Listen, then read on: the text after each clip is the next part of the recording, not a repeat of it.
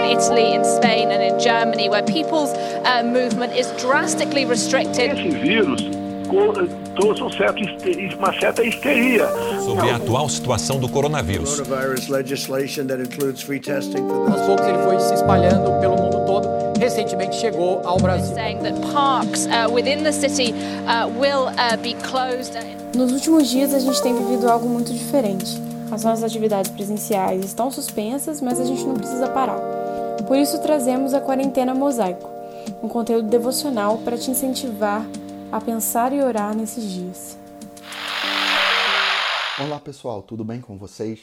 É um prazer poder estar aqui para mais um episódio do nosso Quarentena Mosaico, essa dose diária né, da Palavra de Deus que com certeza vem abençoando a vida de muitas pessoas, tem abençoado a minha vida e eu espero que esteja também abençoando a sua vida nesse período de isolamento, um período em que com certeza muitos de vocês, e eu posso dizer a partir de mim mesmo, é, temos sofrido uma certa dose de ansiedade, que é inclusive normal, já que nós estamos passando por um momento é, muito conturbado, um momento de muita incerteza, um momento de muita insegurança, e é comum para o ser humano em períodos como esse sentir uma certa dose de ansiedade.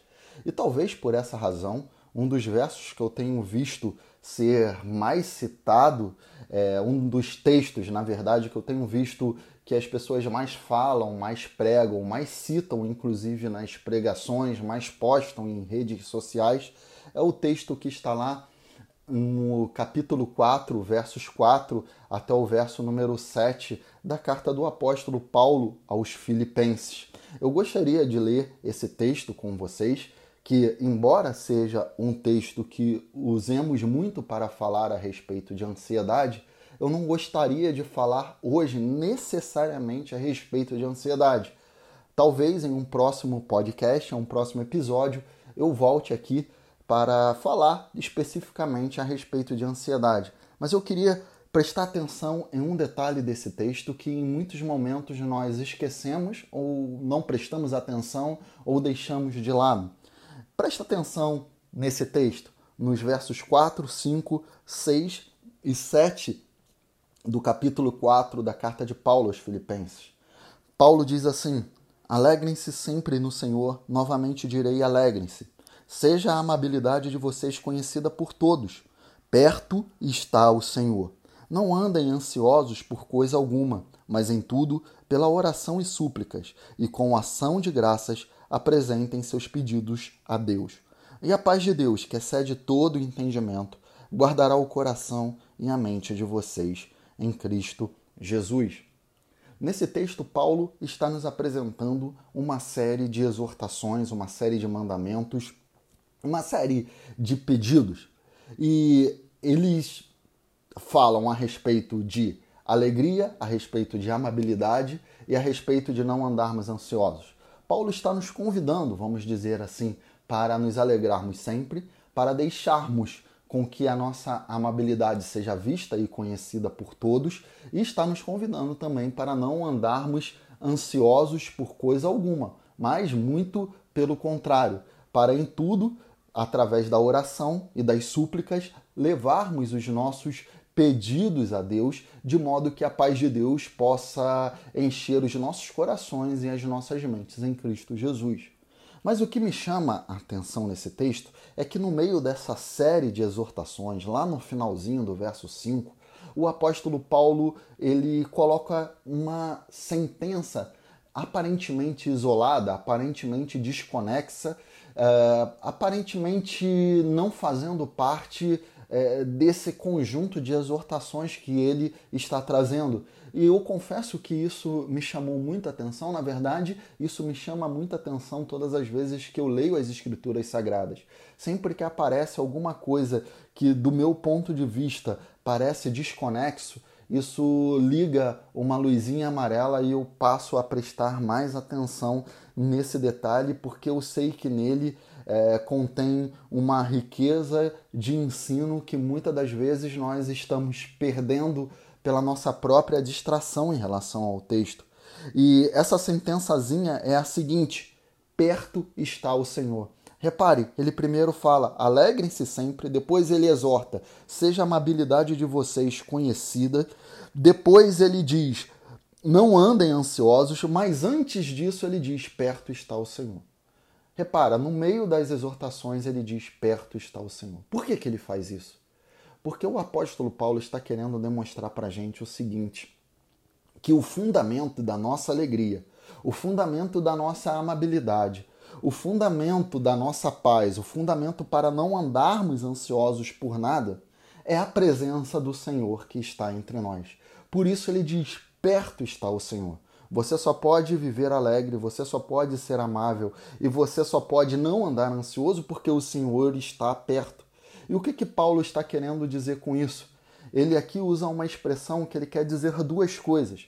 Ele quer dizer, em primeiro lugar, que Deus está perto de modo espacial. Ele está próximo da gente realmente. Deus está presente entre nós, mesmo que nós não sintamos ou não percebamos a presença de Deus.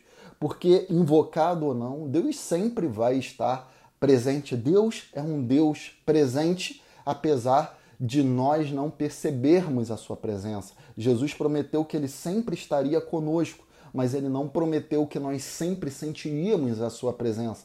O apóstolo Paulo está reforçando essa ideia. Deus está perto, Deus está presente. Ao mesmo tempo, o apóstolo Paulo está querendo mostrar para todos nós o seguinte: que Deus está próximo no sentido temporal, ou seja, Deus não demora para socorrer o seu povo, Deus não demora para nos atender, Deus não demora para suprir as nossas necessidades.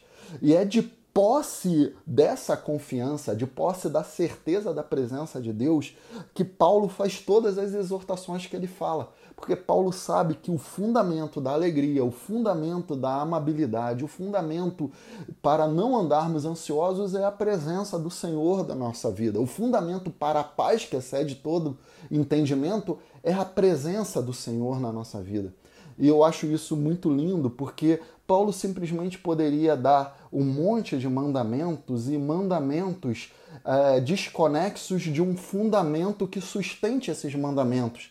Porque eu posso dizer para você que a alegria é um mandamento, que ser amável é um mandamento, que não andar ansioso é um mandamento. Eu posso dizer tudo isso para você. E eu mesmo já disse isso várias vezes e até tenho certeza que direi outras vezes.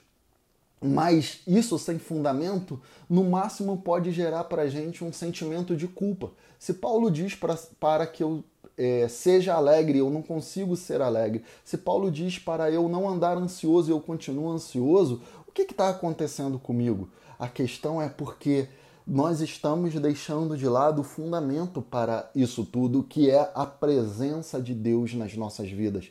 E essa presença de Deus nas nossas vidas, você tem que assumir, eu tenho que assumir como uma certeza absoluta. Mesmo que eu não sinta e mesmo que eu não perceba, eu tenho que ter a noção eu tenho que ter a consciência de que Deus está presente e é porque Ele está presente, o Deus Todo-Poderoso, Criador do universo, o Deus que não poupou nem mesmo seu próprio Filho para nos salvar. Esse Deus é o Deus que nos dará, juntamente com Cristo, todas as coisas, todas as bênçãos que nós necessitamos para que nós possamos passar por todos os momentos, por todas as adversidades, por todas as situações que a vida tem colocado diante de nós. É a presença de Deus que fundamenta tudo. E eu trago um desafio para você nesse momento da quarentena. Tente contemplar mais o Senhor. Tente contemplar o Senhor através da oração. Tente contemplar o Senhor através da leitura das Escrituras. Pense em Deus, reflita em Deus, reflita no amor, na bondade de Deus. Tente contemplar o Senhor através da criação, seja olhando pela janela da tua casa, do teu apartamento, olhando para os céus. Ontem à noite eu estava olhando para o céu estrelado, depois de muito tempo que eu não fazia isso, estava sentado na varanda com a minha esposa, vendo as estrelas, pensando na infinitude do universo e na infinitude do Deus que criou um universo infinito, pensando no seu poder, no seu amor, no quanto um Deus que, apesar de ter feito tudo isso, apesar de ser tão grande, se importa comigo, que sou tão pequeno, a ponto de estar presente comigo naquela varanda enquanto eu contemplava a sua criação infinita. Então contemple a Deus. Quando você contemplar a Deus e você perceber que esse Deus infinito está presente, está perto de você, então você vai começar a experimentar uma alegria, uma paz, uma tranquilidade, uma amabilidade que vai exceder a todo o seu entendimento, a tudo que você conhecia até então. Que Deus abençoe.